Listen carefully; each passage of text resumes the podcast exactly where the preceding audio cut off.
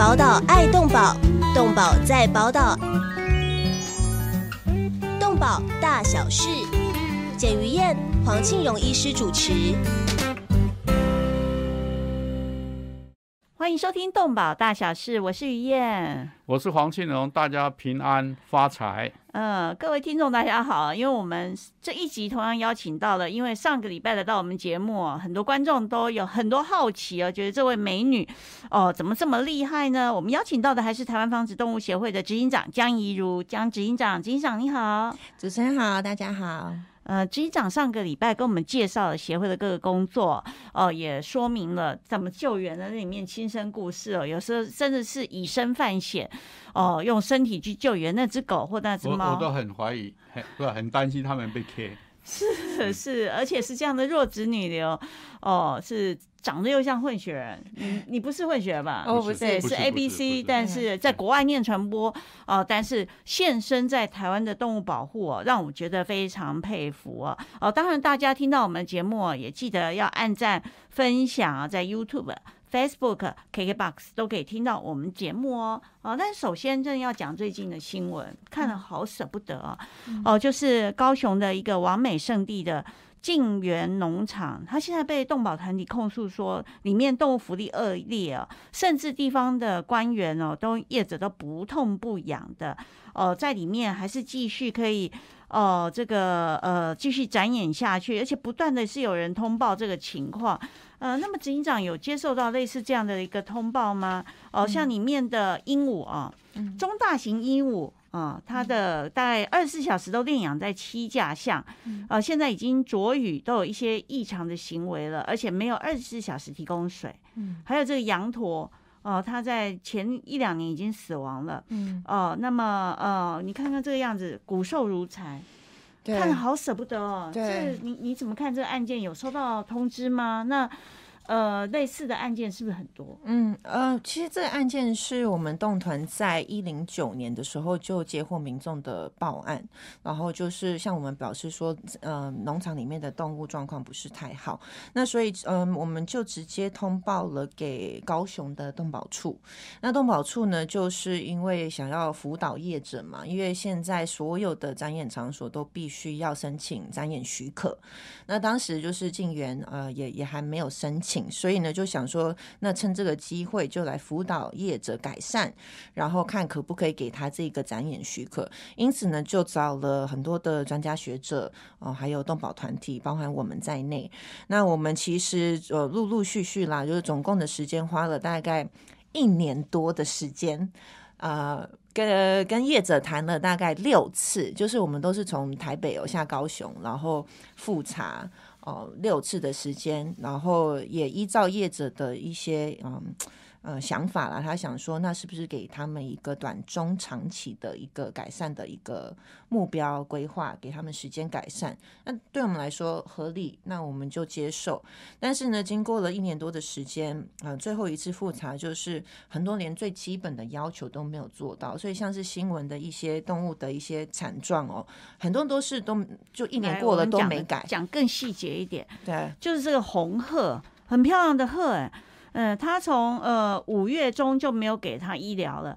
园区里面大概十只红鹤，你的脑海就现出现那个画里面很漂亮的那个白色的鹤，大部分都得了这是禽长炎哦，就是鸟的脚的炎哦，可以致死的。可是他都不给他医，而且里面的环境你也没给他细沙，所以他没给他细沙，他的走起来就更难过了。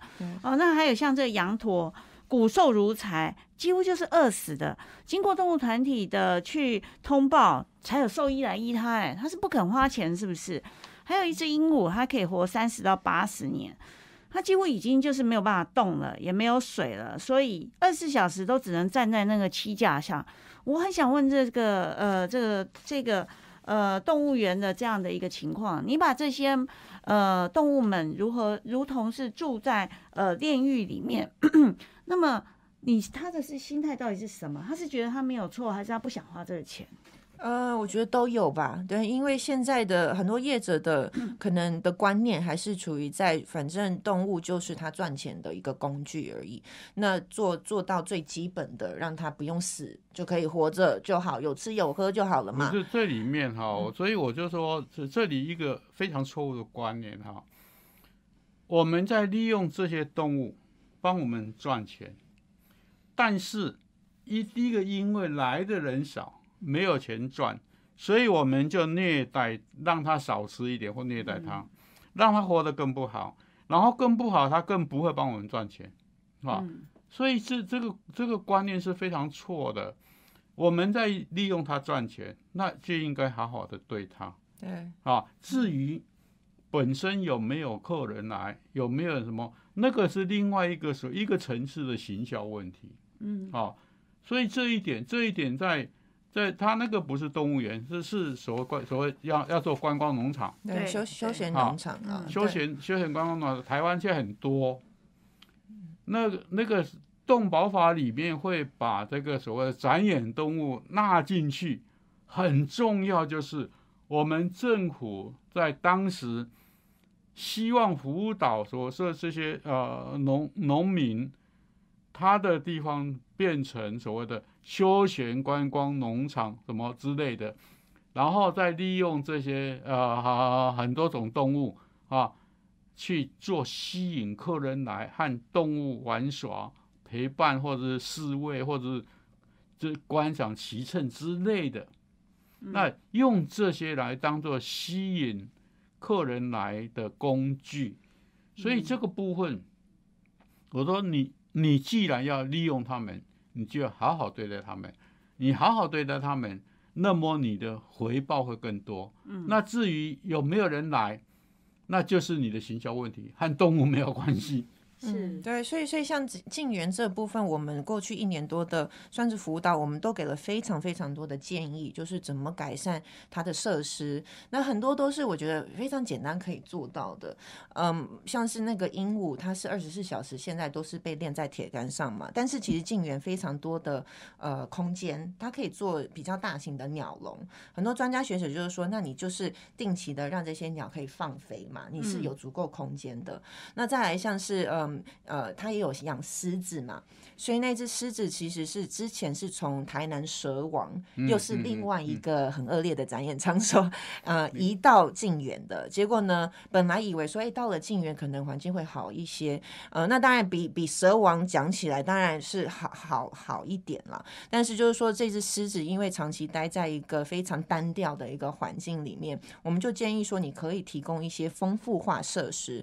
所谓丰富化设施，就是比方。方说食物丰富化，嗯可以给这只狮子一些，比方说用呃血的一些冰块哦，或者是一些可以它可以用的一些轮胎哦、高台等等，这都算是让这个环境更丰富化，让它有一些事可以做哦，有一些脑部的刺激等等，这些都是非常简单可以做到的。但是业者就不愿意配合，他是没有这个知识，还是觉得不必啦？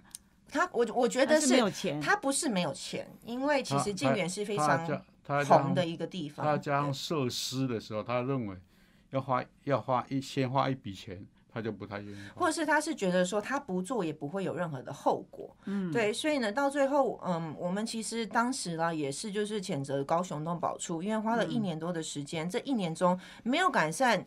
你你却不开罚业者，那业者当然觉得无所谓啊，反正我不改，政府也不会怎么样。对，那业主就觉得啊，反正我就继续拖延。对，所以所以到最后我们没东宝团体没办法，我们就开了记者会。那开完之后，隔天马上有一些进展。对，所以其实我觉得很可惜的，就是每一次都是要动团，有一些很你知道更积极的一些施压的行为，我觉得才会动起来。但是我觉得为何为何要这样子？其实浪费很多的时间。这一年多，动物一直在受苦。如果这一年动保处可以硬起来，我我就不需要花那么久的时间嘛。对，所以一天之内就有。那到底有没有开罚？有后后来是有开罚最低罚则啦，就是没有展演许可。我记得是五万五万块吧。没有记错的话，才五万。你不痛不痒，因为因为他们本身要成立的时候，他必须要拿非常多的押金。嗯，哎，对，但是现在晋源是，嗯，最后是选择放弃大部分的动物，那这也是另外一个问题，就是当这些业者要放弃动物的时候，动物要去哪？嗯，对，所以我们才会说在，嗯，成为展演。业者这个门槛一定要拉高，不能任何人就哎养了几只动物，他就成为业者去申请许可，到最后他没休业了，没办法营业，生意不好，这些动物要到哪里？变成全民要买单呢？因为政府动保团体要来接手。那那只狮子呢？狮子现在是移到寿山动物园。哦，还好是高雄市政府接手。对对。好，那那只鹦鹉呢？我很挂心，它的毛怎么长回来鹦鹦鹉还所有的鹦鹉都还在进园。对，那这个是老板不愿意放弃饲养这些鹦鹉，对，所以那那我们也是跟他讲，你如果要继续展演，你一定还是要申请许可。如果你不改善鹦鹉的环境，你就是会拿不到许可。所以现在就是处于一个，现在看业者要自己要怎么打算吧。那我能做的，就是因为他现在转行，他只作为露营。还有休闲的活动，那么呃，我参与加了非常多的露营协会啊。那我在这里公开呼吁我的露营界的好朋友大佬们，对啦。他的鹦鹉，请你们去检查一下好不好？我高雄的这几个露营协会的朋友去检查一下，他的鹦鹉是不是还给我绑在这个绳子上？这一定会绑，一定还是一样啦，对啦。但是其实要给他们更多的空间啊，真的气死了。所以当时就是我们将执行长的台湾防止虐待动物协会和台湾动物平权促进会，还有鸟语兽乐等等几个单位共同开了一个记者会。对，哦，所以你当时就是已经检举不成，所有压力都不成了，才做了这件事。是，没错，对，那至少救援了那只狮子了哦。但是另外一个问题也要请教我们执行长，就是在花莲也发生了这个事情，它是在新城乡康乐村加湾路段，临近七星潭风景区，七星潭很漂亮哎，嗯，结果传出来一夜大规模的毒杀，一次就死了十四只生灵涂炭，哦，是毒狗事件，震惊的动保界。哦，尸体一字排开，重干没？你怎么看这个事件呢？一字排，那是人拍的吧？对，都要给记者拍吧。但是看了真的让人家很难过。是啊，嗯，毒杀必须第一说是有行者的，其实是非常非常严重的。第二十五条之一。对，就是对，然后毒杀、药物或器械是致是致死，而且这种是故意的嘛，所以是刻意虐待致死。是更加严重的，但是像很多还是嗯各县市吧，都都我觉得都多多少少会有这一些的状况。那很多时候是可能是民众不喜欢流浪狗。我我请教你哈，我现在是站在反方面，我请你政府来帮我解决流浪狗的问题。嗯，啊，你政府敷衍敷衍我，那怎么办？我我我那么多的农作物或者是家人或怎么受到伤害？然后请你政府解决啊，你政府又不来解决，我怎么办？嗯，我我我我觉得，当然解决方法绝对不是把动物杀了。第一，这个是一个非常重要的事情。我就说我有一堂课叫做啊那个什么啊同伴同伴动物族群控制。我说嗯，一个吃的啊，把它吃掉，对吧？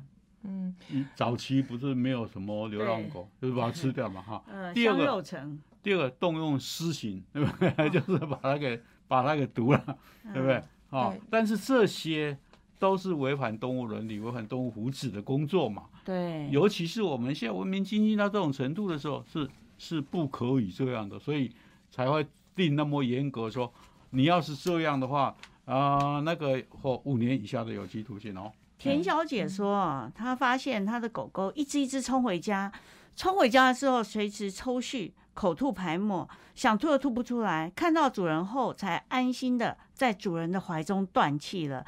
眼看着狗狗痛苦的离开，她的女儿当场痛哭。他不舍，而且他不知道毒狗人的动机是什么，才报警求助。狗狗还冲回家，在他怀里才断气。而我们以前小的时候也常常这样啊，因为家里养的狗。”出去外面吃吃到老鼠药什么？嗯，他会回到家吗？就他不会在外面中毒了，就跑回来，回来以后就两三下就挂了。嗯，好舍不得哦。当然，我觉得呃还是要谴责这毒狗的人，但是我觉得另外一方面哦，就是事主责任的部分，比方说很多人会放养嘛。就是放养它的犬只，但是其实放养是对动物来说是也是一种危险，而且特别是如果你没有结扎的话，是会延伸出更多的流浪动物。所以我们也都会呼吁大家，养狗绝对不要用放养的，而是要你你要牵出去带散步，或者是你要围起来在你家院子等一下，等一下，围起来让它活动。等一下，等一下，以前有个农委会主委，啊，他说，啊，你们狗要用链子绑起来哦，我们乡下你看都多自由，那才叫动物福利。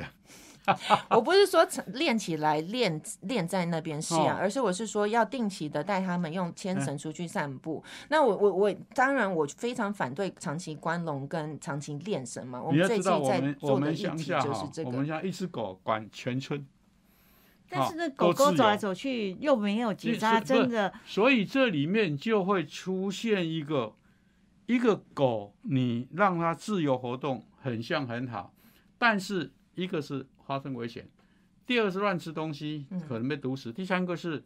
呃，它这个出去乱交男女朋友，然后一年生两窝，生一堆，然后你怎么办？是是，所以看起来，呃，到底花莲这只狗的问题哦，江执行长和黄医生，哦，他们都从不同的角度看到不同的问题。啊，类似的问题要如何解决呢？我们先休息一下，进个广告，马上回来。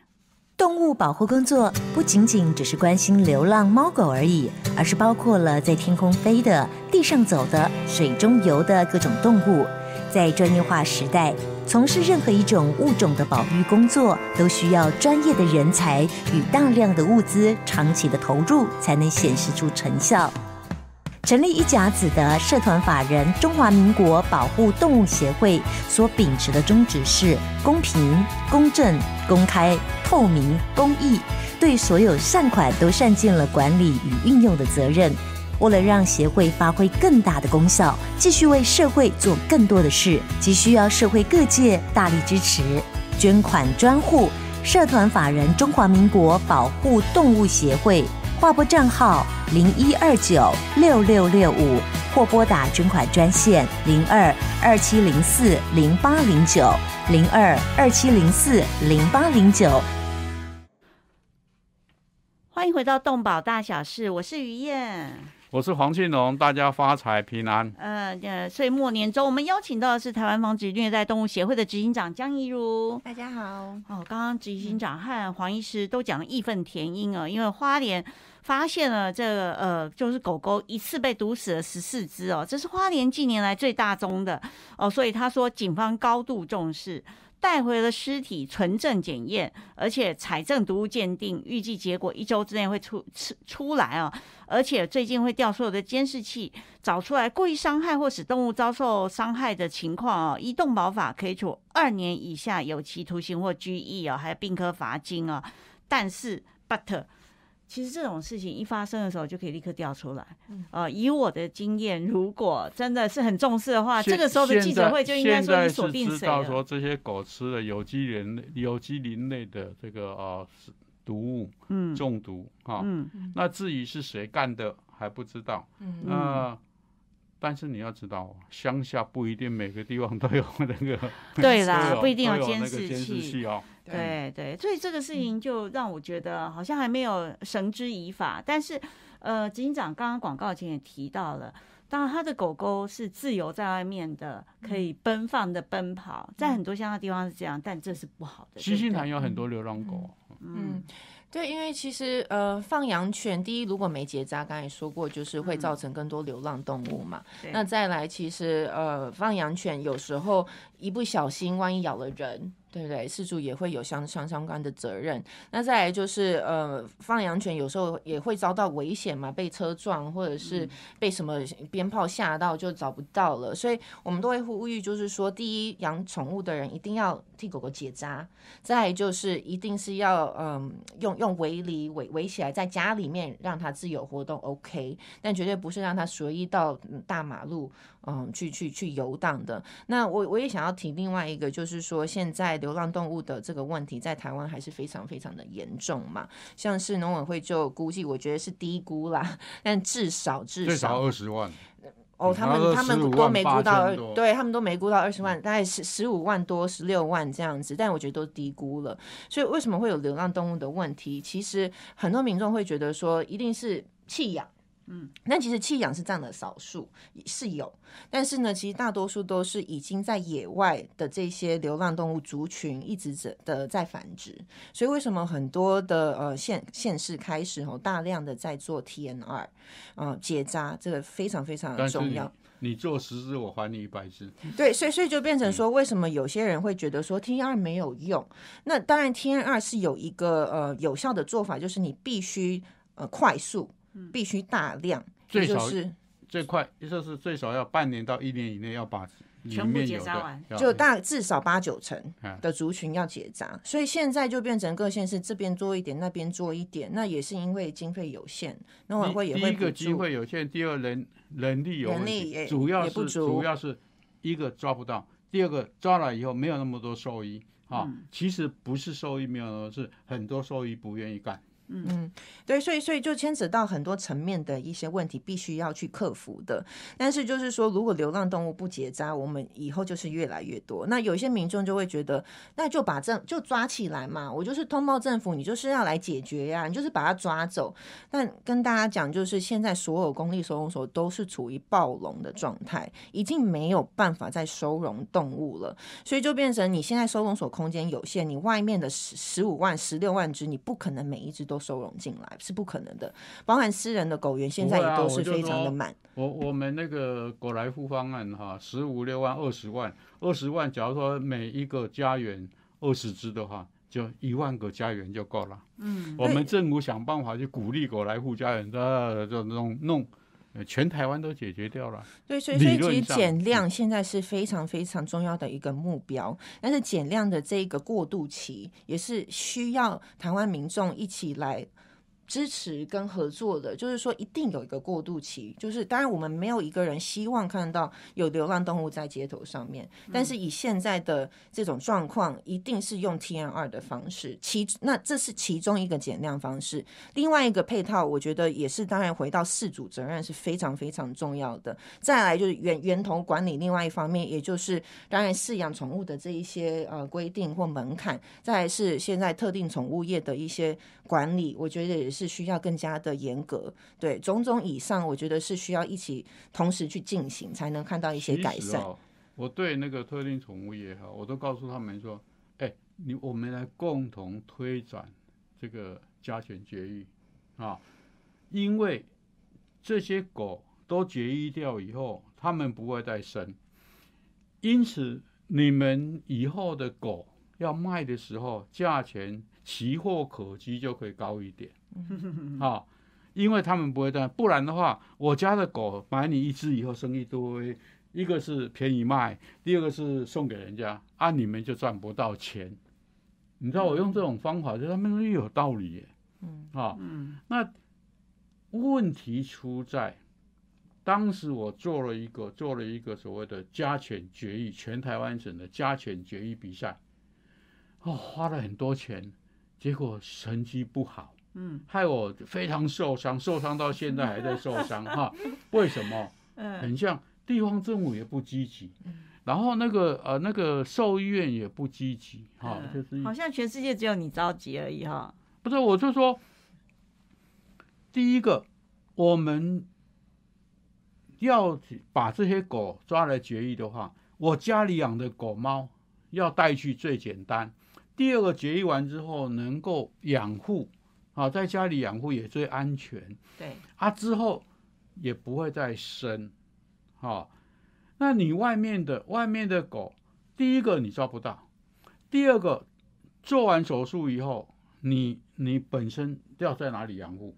很多就做完手术又丢出去了，那么他们的护育这个护员安全问题，再来更重要说，之后之后的喂怎么办？喂食他们怎么办？它不是丢出去以后就没事了啊！我还们还是要照顾他们喂食，因此这层这层层的东西都是我们必须去考虑，动物福利这方面要去考虑。那现在因为所谓的所谓 DNR 那个 R 是什 R 什么？嗯，好，return 还是 release？结果包括我们很有些公立收容所都是 T N，然后它丢到山里去，啊，都已经发生这种现象。嗯，那这样是对的吗？哈、所所以我就说，常常我会觉得说，我很怀疑我们在推展什么的时候，就产生不要哪哪些副作用。你说你说不做可以吗？很像也不行。对，那做了呢，有没有效？很像也没有效啊、嗯所以我在想说，我从领养的狗里面去分析啊，我们十只狗里面大概能够挑出六只，然后再经过身体健康检查，还剩下四只。嗯意思是说，那些扣掉四只以后的六只哈、我我看它活不了多久，嗯，对哎对，在野外活不了多久，这是这是我在思考的。嗯，所以执行长刚刚提到，觉得减量是当前迫切的危机吗？是最迫切的啊、你们你们看，这样台湾可以撑多久？族群减量啊，嗯，如果台如果无法减量，台湾可以撑不会啦，你多久这动保团体还有官员会被不会不会不会，嗯因为什么？你在外面的流浪狗哈，你要是都不理它啊，不喂它不做，你大概它两年多不到三年，大概就死掉了。嗯但我我必须说啦，就是说有些人会开始提倡说禁止喂食流浪动物，但是其实，在国际间，难，呃，非常国呃非常多国家都不支持这种这种说法啦，因为代表说你禁止爱心民众去喂食流浪动物，是代表说你想要让这些动物。很多人都会觉得说，我说这句话有怎么样？但是我觉得真的就是饿死他们。那其实以动物福利来说，这不是动物福利，其实所以我我觉得重点就是说，干净跟负责任的喂食跟管理是需要我们来开始制定的。像国外一定都会提出，除了干净喂食哦，你你喂完你要把食物拿走收，拾干净，你要收拾干净。再来就是呃，动物的身体跟医疗状况也必须要去兼顾到，也嗯要注意，不能就放回去。哎，动物动物其实生病了，你扎完你还放回去，你不给它任何的医疗，这也不符合动物福利。所以其实牵扯到非常多后续的一些管理层面是需要去制定的。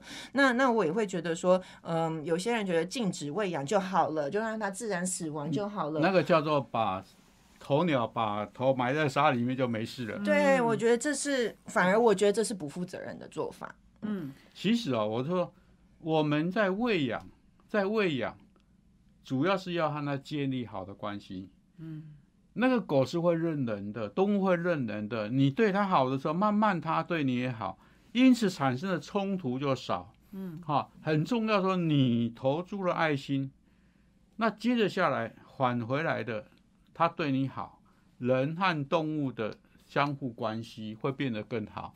那变得更好的时候，你就冲突少，不会被咬到。然后接着下来，因为它它信任你，你才有机会捕捉它，然后去一个是啊送到啊兽医院做绝育手术，第二个生病你可以帮他医病，再来。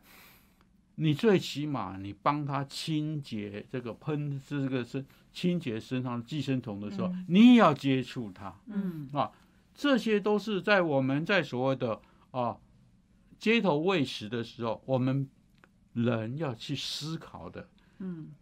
啊。第，我觉得说要不要街头喂食？要，但是你街头喂食的态度是什么？嗯。不是我搞了十个便当丢十个地方，然后就不顾了。对，哈、嗯。所以接着下来，我就说，我们本身像新北市说是有做着下干净喂食的，呃，那些教育，或者是呃，我们现在不是有有温州街那边哈，就上次来那个，嗯，它本身门口就有做那个喂食的呃小屋子，对，哦啊，定时放在那边，让猫过来吃东西。嗯那这样的话，是不是我们整个环境会变得更好？嗯那不是乱丢东西，丢完以后什么都不管，那让人家印象很差。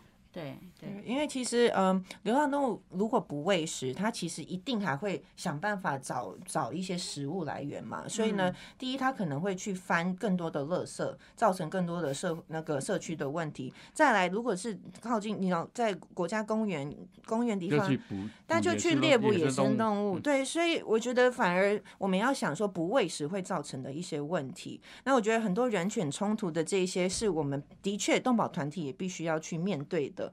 那我觉得另外一方面也是希望加强，就是一般民众对于如何与呃犬只互动这种正确的一个知识，对，或者是呃犬只的一些基本的肢体语言的认知，我觉得这也会对嗯可能人跟流浪动物的相处有一些帮助。例如呢，例如呃一只流浪狗对啊龇牙咧嘴，这样才不会被咬死。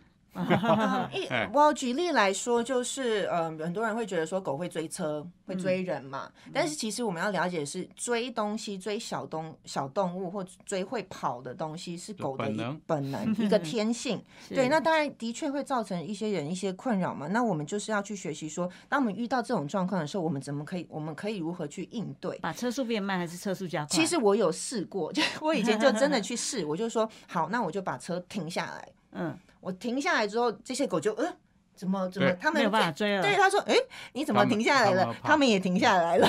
所以呢，我我自己去测试过。那当然有，如果不是开车，你是一个人走路被狗追，当然会害怕，这我完全可以理解。但是就是说，也还是有一些方法，就是可以保护自己啦。像有一些协会会，嗯，会举例，就是说，你你当然你不要跑，当然你不要正面的面对狗，因为对他们来说是一种。挑挑衅，对，所以呢，而且你要放慢你的速度等等。那如果真的咬上来了，比方说一些保护自己的一些知识哦，我觉得这这这都是有些团体在大量宣导的。蹲起来，对，就是保保护自己嘛，就是窝成一团。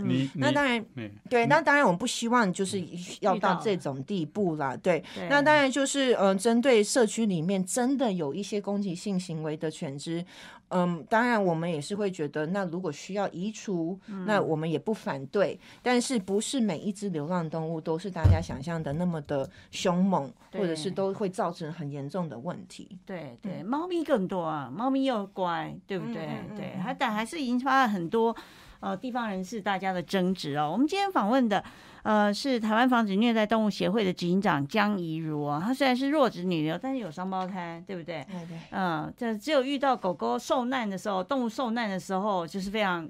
双胞胎姐妹站出来瞪的啊，那个画面也是非常优雅漂亮。不平跳出来，拔刀相助了。对，谈到了很多，就是台湾的动物福利，呃，看起来是还有很长的路要走。那么，尤其政府部门还有动保团体，呃，之间，动保团你总觉得政府做的太慢，而且我们台湾是不是也应该是动保警察呢？我们先休息一下，进个广告，马上回来继续讨论。动物保护工作不仅仅只是关心流浪猫狗而已，而是包括了在天空飞的、地上走的、水中游的各种动物。在专业化时代，从事任何一种物种的保育工作，都需要专业的人才与大量的物资，长期的投入才能显示出成效。成立一甲子的社团法人中华民国保护动物协会所秉持的宗旨是公平、公正、公开、透明、公益，对所有善款都善尽了管理与运用的责任。为了让协会发挥更大的功效，继续为社会做更多的事，急需要社会各界大力支持。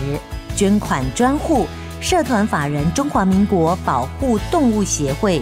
划拨账号零一二九六六六五，或拨打捐款专线零二二七零四零八零九零二二七零四零八零九。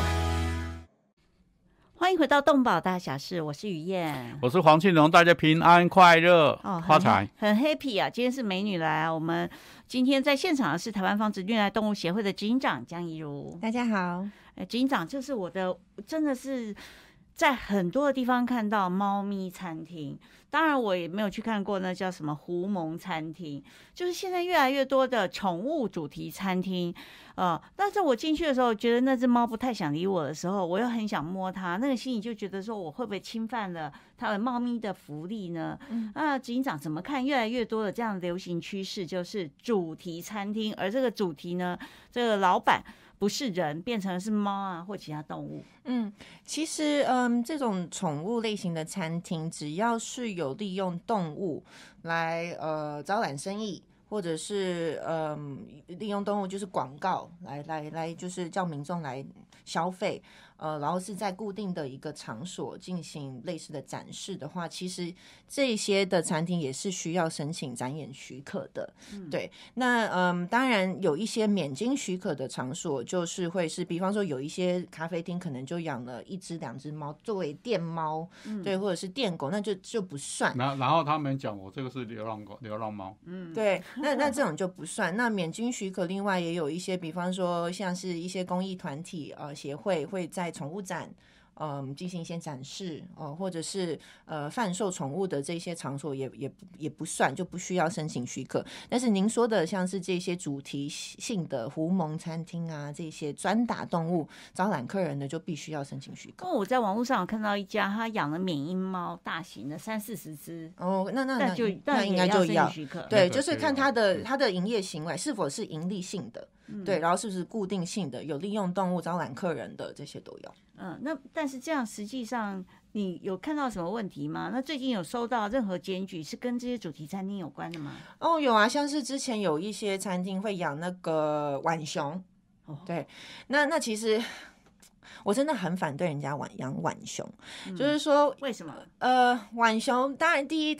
要了解它的习性，比方说很多人就是直接把它养在小铁笼里面，对。但是其实浣熊是非常有好奇心的一个动物，它们也需要攀爬、常常咬咬鼠。对他他们也喜欢玩水之类的。那那所以。一般事主或者是你把它养在一个咖啡厅里面，你根本就不符合它的习性。嗯，所以呢，像这种状况，展演法里面是有一个我觉得蛮重要的规定，就是必须与动物的习性去饲养。嗯，对。所以呢，如果是这种展演场所，我们就可以用展演管理办法去去约束它，或是去要求它来改善。嗯嗯。所以除了浣熊还有什么？猫很多。猫咪对猫咪当然，可是猫不喜欢见人啊！你老是叫它见客。其实啊，你想想看，猫是猫是夜行动物。嗯。然后我们吃饭是白天。对。然后它们是想睡觉，然后你你你在一直打扰它，一直摸它，也是对。是不是违反它的天性？对。那还有像是那个羊驼嘛，羊驼餐厅的也有对，然后也是让。民就是民众可以一直去跟他互动什么的，但是当然展演法里面有规定，就是如果你要跟人民互动，有表演或什么的，一定要有一定时数。你在申请的时候，营运计划书要规划好工作时间，对对，算工作时间。那营运计划书你要先规划好，然后这个是需要政府审审核的，对核准的。这样再下去发展，就是这些羊驼和猫都是要领艺人证，还要接受考试。这里面我就说，我们的动保法第五条哈，那讲到事主责任哈，像这些通通没有在里面，嗯，所以我一直说，我们动保法第五条要修，嗯，但是修要怎么样？把宠物就是同伴动物，然后农场农场动物，还有实验动物，还有这个展演动物，每个不同的动物。依据所谓的呃东五大自由的精神指标，嗯，对各个不同不同种类的动物，由政府主管机关，嗯，去颁布颁布它的管理办法，嗯嗯嗯，好，不然的话，你想想看，那个那个十条。然后要把所有的动物通通纳在里面，是啊，啊，你就会觉得说好冲突哦，对对，对不对？现在就是遇到这个问题，《动保法》第五条比较是针对嗯犬猫，就犬，我觉得真的就是针对犬猫，像是 even 其他宠物，比方说鸟类哦，或者是兔子，我觉得有时候都很难用《动保法》第五条，不可能啊。对，因为就是，而且现在因为农委会没有公告所谓的宠物饲养指南嘛，所以像呃，我们上个礼拜才开记者会，针对这一次比特犬呃咬小孩的这个案件，这个悲剧嘛，那我们就在就在提倡说，如何去避免呃这一类型的悲剧再度的发生，我们其实要看。源头为何这只狗会咬人？所以就回头看，所以其实那个事主养这只比特的方式就已经是不当饲养了。嗯，就当你不当饲养一只动物的时候，造成它的一些心理压力或者是身体上面的一些伤害，所以我们是蛮严重的。主回来是很重要，是事主问题嘛？嗯是人的问题嘛，哦，嗯然后我们就干脆，呃，现在都不要那个那个超跑超跑都不不准让人开，为什么我们的路做不好？嗯我们人素养不够，因此撞死人嗯啊！啊，我们就是这种思维啊，就把你禁止。事实上，应该主事主你本身的教育、你的环境，然后你养它之后，它的个性是怎么样？你要怎么样去防止它的个性在什么时候被触发？嗯啊，然后接着下来你，你有很多该注意的事项，你就要注意好，都是人的问题啦。对，所以我们一直在呃呼吁农委会要赶快公告宠物饲养指引，不只是针对狗哦。现在我知道他们只有在研拟狗的饲养方式，但是现在猫咪饲养也很多嘛，鸟类啊、兔子啊、小那个天竺鼠啊这些的。那现在就是没有一个依据。去让各县市执法人员去要求事主如何具体的改善鸟类，最多人就是长期关在小笼子里面嘛，完全不不放飞嘛。但是大家都知道鸟的习性就是要飞，但是现在普遍大家就是养在小小笼子里面，但是以法律来讲，我们现在没有任何我们可以做的。一般是这样，就是你向立法机关提出了你的一个草案，那你民间你的当然没有那么周到，那有立委提出来之后，政府部门就必须在。一定的会期里面，就是他一提出来，他就提提提出相对法案，这样动作就加这个。不是这个东西哈，这个东西，你只要在母法里面授权主管机关制定管理办法和施行细则就可以了。嗯啊，这个随因为随时呃，因为你呃种类的不同，或者是呃年龄的不同，什么之类的，或者是科学精进的不同，随时在施行细则或办法里面，主管机关就可以随时邀请专家可学者。是主管机关就是慢慢来，倒倒来啊。嗯啊，不管啊，我我就说，我曾经我曾经发动五千人联署，嗯，要修动保法，那嗯主管机关不理还是慢。慢来啊。对啊，嗯，对啊。嗯所以要请教我们今天的执行长，就是当然人不应该把自己的快乐建筑在动物的痛苦上面，可是人真的不快乐，所以越来越多人需要 用动物、狗狗、猫咪按铃铛来娱乐人类。嗯你怎么看这个过程？还有你做这个工作，你不就是每天接到的动电话都是那猫的苦啊，动物的苦，狮子的痛苦？你如何在这个工作里面，你有什么想法呢？嗯嗯，其实第一个问题，其实呃，我很多 I guess 很多民众或者是家长会带小朋友去这种展演场所或动物园，的确是我觉得第一是为了娱乐性。对，所以呢，其实很多动物园会号称说自己是非常有教育价值，所以因此需要存在。我觉得这是我不敢我苟同的不对我我不我也觉得台湾真的不需要养那么多什么非洲动物区，嗯对不对？嗯嗯你每次去看都病恹恹的我我就说。，我都说那个是十八、十九世纪哈，因为当时当时人类的好奇，然后交通不便，然后又又利用利用这个当做是我保种，所以把从哪里哪里弄都弄回来养，弄回来养嗯，啊。但是其中为什么不再把那个地方弄好，让它还原更多，然后要去看就往那边去看？嗯好、应该现在我们所谓的生态观光，应该是说，我把当地的物种富裕好，对，变成生物多样性，然后以这个为观光点，欢迎世界各国的到这边来对，看我们本体本土的物种，因为这些物种生活在这边也快乐，不管气候什么水土什么都，而且我们也知道对。啊，应该是朝这方面去思。我我去过非洲大陆啊，然后呢，在三个小时坐巴士的路程之中，你怎么转头出来看，就是长颈鹿在跑；再转头出来看，因为好累啊，三个钟头都一样。再想看，哎，还是长颈鹿在跑。你这三个钟头一直看到就是一样的景象，那就是非洲大陆。其实他们真的很适合，是长颈鹿不需要养在餐厅里面，什么长颈鹿主主题餐厅，应该是养在非洲草原。台台台湾有长颈鹿主题餐厅吗以？前一度有演绎，哦，那个 我包他亏本。对对。对，所以我觉得民众当然很多民众是因为喜爱动物，所以想要去近距离的看动物嘛。但是我觉得要呼吁的就是，如果真的爱动物，就是要让他们身存在他们的原生地，这才是真正的让他们可以生活的快乐，而且是对于物种的保育才是实实质有帮助的，而不是把动物呃从非洲引进来台湾，然后呢说会在国内进行富裕等等的。因为其实，在动物园里面富裕的这些动物，基本上很，如果你去看全世界的数字，很少很少很少会被野放回它的原生地。哎那个是财产呢，我怎么会野放了？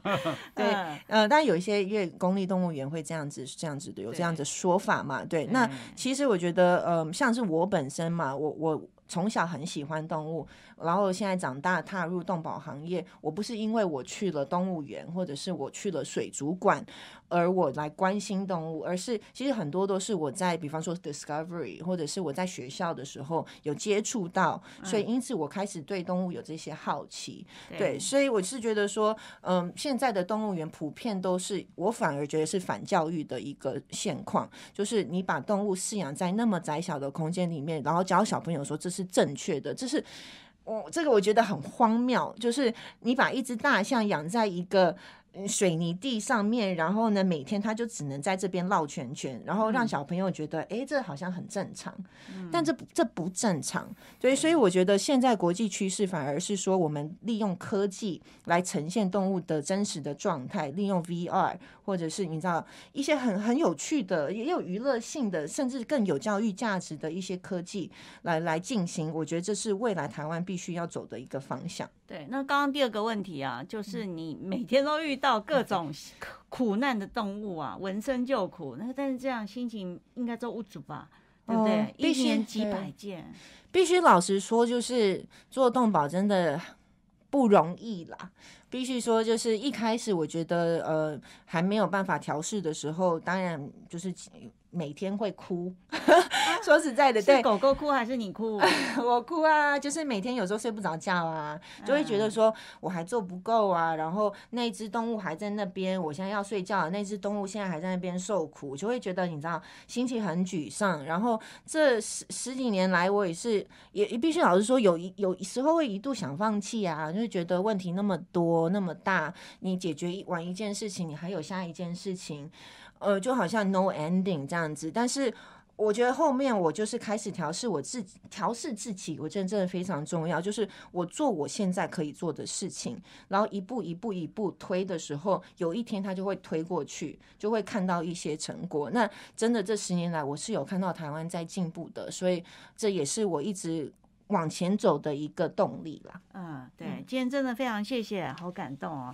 哦，这你想，他从二十几岁就开始致力在这个事情上，跟少年黄一是一样、啊所以所以所以他比我厉害。啊，你客气了，你们两位都好厉害。不是，我是因为很老了，然后没事干了，没有没有，啊前辈前辈，变成圣人了，所以呢，客气了，黄医师也是从我认识你的时候，那少年黄医师的时候就是开始哦，就是几几乎他的没有没有，那好好的诊所，他没有在赚钱，都常常都做。老了，你知道，那时候也是四十多岁了。哎 啊，还还是这，所以呃，台湾在投身动保界的时候，是真的多非常多优秀的人。其实很多人哈，而且也做的不错，嗯但是呢，因因为我们受到宗教的思想嗯影响比较大，所以才认为只要说他活着就好，嗯，那活着怎么样都很像不太管，这个是嗯我们必须要去改进的地方。是，今天我们在节目里面提到非常多次“动物福利”啊这四个字，黄医师也曾经在我们有一集专